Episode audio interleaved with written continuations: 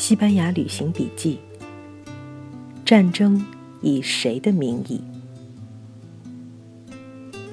西班牙内战从1936年7月17日到1939年4月1日，打了近三年。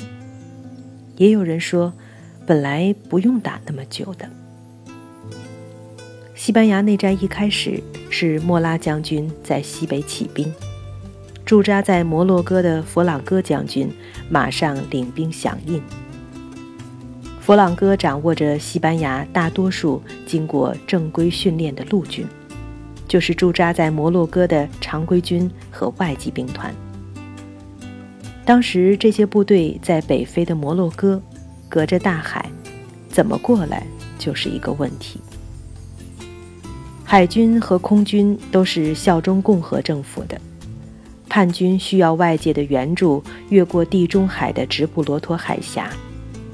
不过，越过海峡的话，佛朗哥部队再精锐，也只能在非洲干瞪眼。所以，莫拉和佛朗哥都向希特勒的德国和墨索里尼的意大利提出要求支持。这时正是二战之前，德意都看好右翼的佛朗哥，尤其是德国。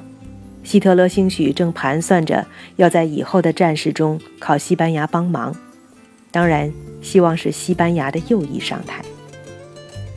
于是希特勒决定帮助佛朗哥，墨索里尼也同意支援佛朗哥。德国派出轰炸机和运输机，在八月的头十天里。把佛朗哥手下的九千个摩尔士兵运过海峡，占领了塞维利亚。后来又持续不断运来大量摩尔士兵。突然，塞维利亚大街上呼啦啦一片摩尔兵。当年基督教的所谓光复运动及圣费尔南多攻下摩尔人统治的塞维利亚，已是八百年前的事情。现在佛朗哥起兵的一个诉求，也是说要恢复正在被左翼摧毁的西班牙基督教传统，可谓是现代版的光复运动吧。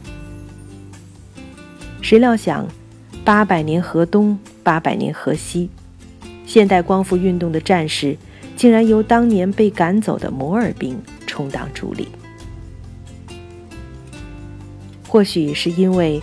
摩尔兵对杀戮和他们毫无干系的人特别下得了手，他们的凶残在西班牙内战中很有名，而他们的首领弗朗哥将军又是所谓的铁血类型，所以只要是遇到曾经顽强抵抗被强攻下来的城市，报复都非常残酷。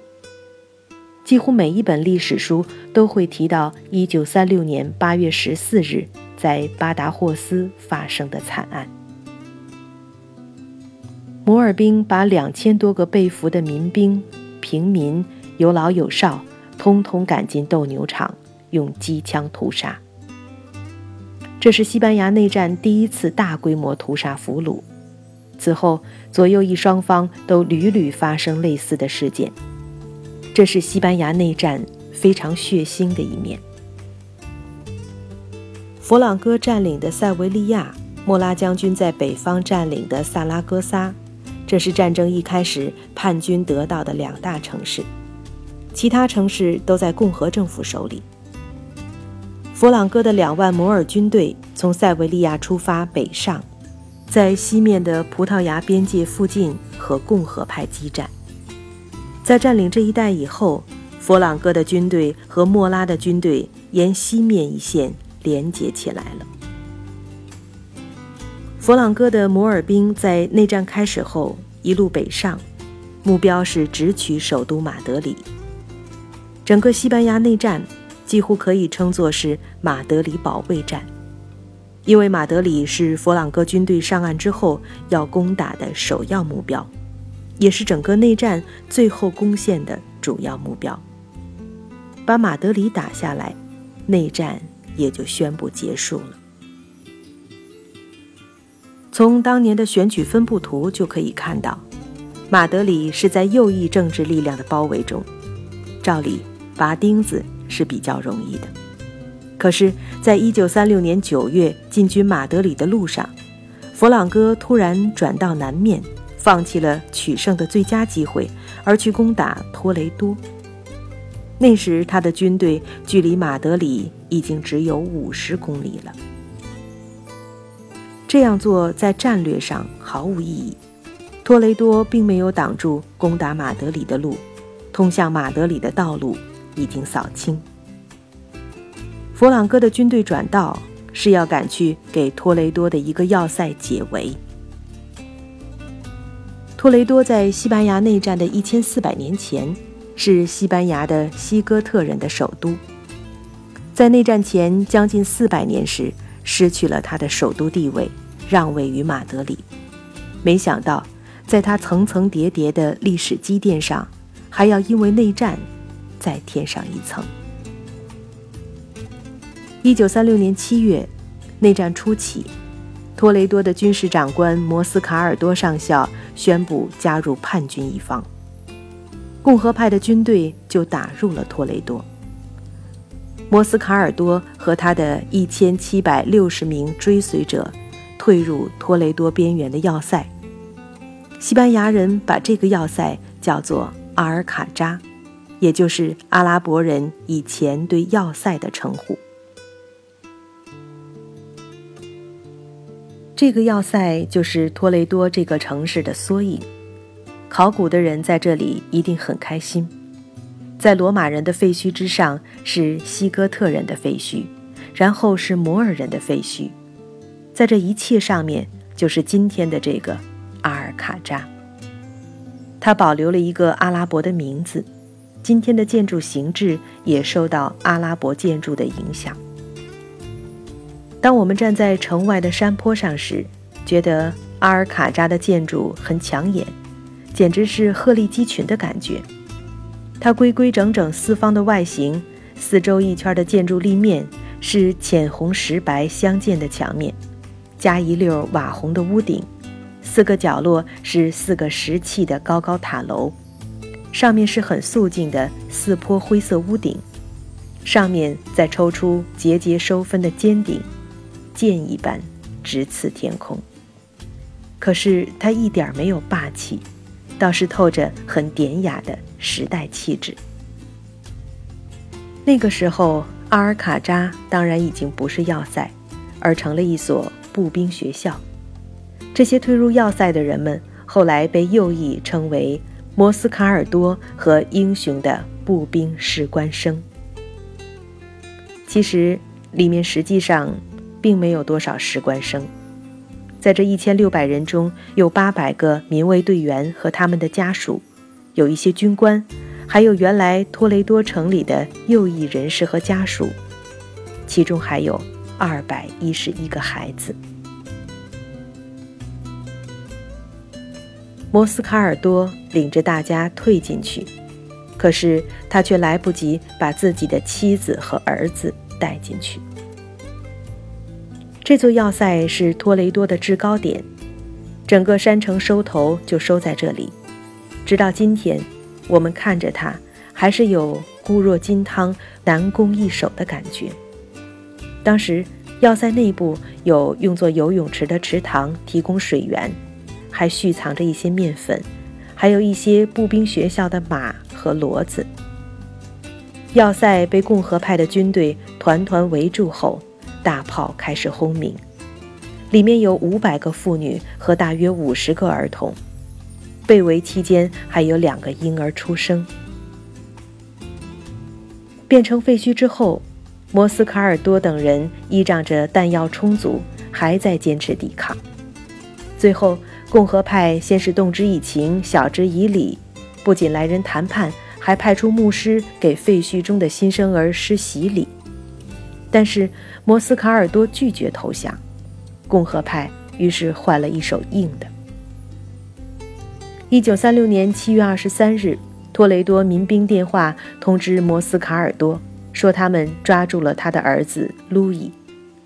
如果摩斯卡尔多不投降，他们就要杀了路易。父子在电话里通话，儿子说：“爸爸，他们说要枪毙我。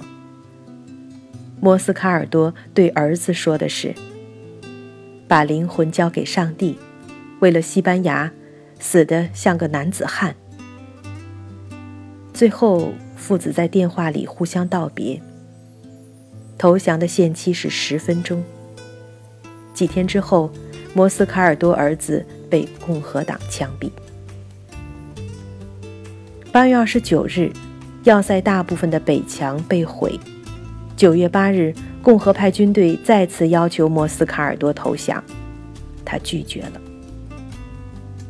共和派军队再次动用猛烈炮火，硝烟散去，阿尔卡扎还站在那里。接着，共和派的军队开始在阿尔卡扎下面挖地道，并且向外部宣布，他们将在九月十八日从阿尔卡扎的地下引爆。这一天就是摩斯卡尔多们的末日了。因此，世界各地的记者都来到这里，等着发布共和派最终攻陷托雷多的消息。里面的人能够听到挖掘的声音，却由于花岗岩石块地基的阻挡，无法阻止地道的开掘。他们能够做的事情，就是顺着挖掘的线路疏散地道上方的人。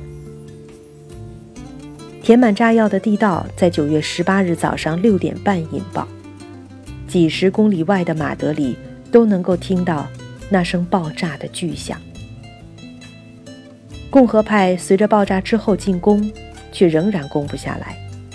这种挖隧道用炸药的做法，是一八六四年美国南北战争中维克斯堡围城战时的翻版。那次没有成功，这次也没有成功。摩斯卡尔多在这个易守难攻的城堡里守了十个星期，直到佛朗哥派兵来解围。一个星期之后的九月二十五日，佛朗哥的军队接近托雷多。两天之后，共和派的军队尝试了又一次的地道爆炸和进攻，进攻再次失败。这是他们最后的机会。当天傍晚，赶来解围的佛朗哥的军队把阿尔卡扎解救出来。在这段时间里，里面有九十二个士兵死亡。所有的妇女儿童，包括那两个在围攻期间生下来的孩子，全部活了下来。作为要塞的阿尔卡扎，差不多沦为一片废墟。我们看过内战之前的阿尔卡扎的照片，以及这七十天围城之后被炸剩下的废墟的照片，再对照了我们旅行带回来的照片。我们看到的这个阿尔卡扎是日后按照原样重新修复出来的了。围城之后剩下的不到一半了。在内战之后，佛朗哥政权修复了阿尔卡扎，把这里变成一个宣扬右翼英雄主义的纪念地，里面的指挥中心变成了博物馆。这几乎是所有凡两军对阵的胜利方。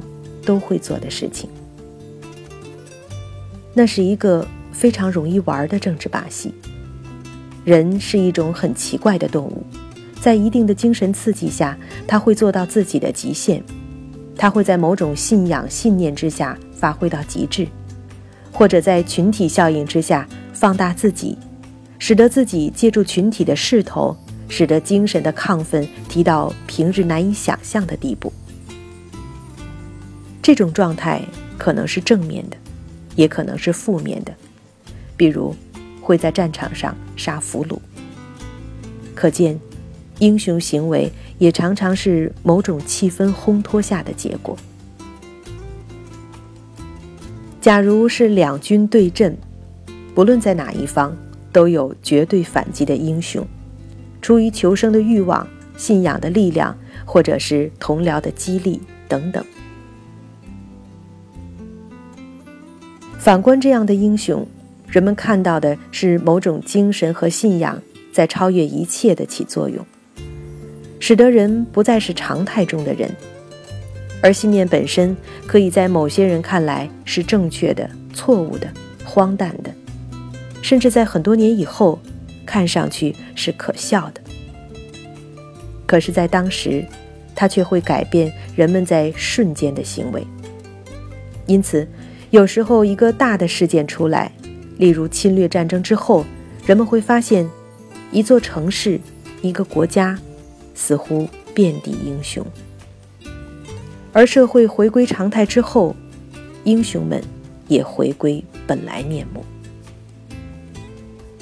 长期以来，总有人将这样的事件做过度的政治转化，借对个人英雄行为的纪念。来证明自己一方的政治正确，殊不知对方也不乏英雄。人在瞬间如彗星般的焚毁，常常是生命的火柴撞上了黑暗的时代底板，它的悲剧性大于一切。今天在托雷多的阿尔卡扎面前，有着一座内战纪念碑，它在纪念双方的死难者。在佛朗哥时代纪念英雄的摩斯卡尔多抵抗群体的时候，他们不会提到，在右翼军队前来解围之后，也有报复性的屠杀。他们甚至杀死了托雷多医院中来不及撤退的对方的伤员。内战本身是一场悲剧，对双方而言，不论胜负，都是悲剧。我记得有人这样描述这场内战：他的每一颗炸弹都是落在西班牙的土地上。今天的纪念碑在白色浮雕的前面是一座黑色的女子塑像，她高高的举起双手，交出手中的剑。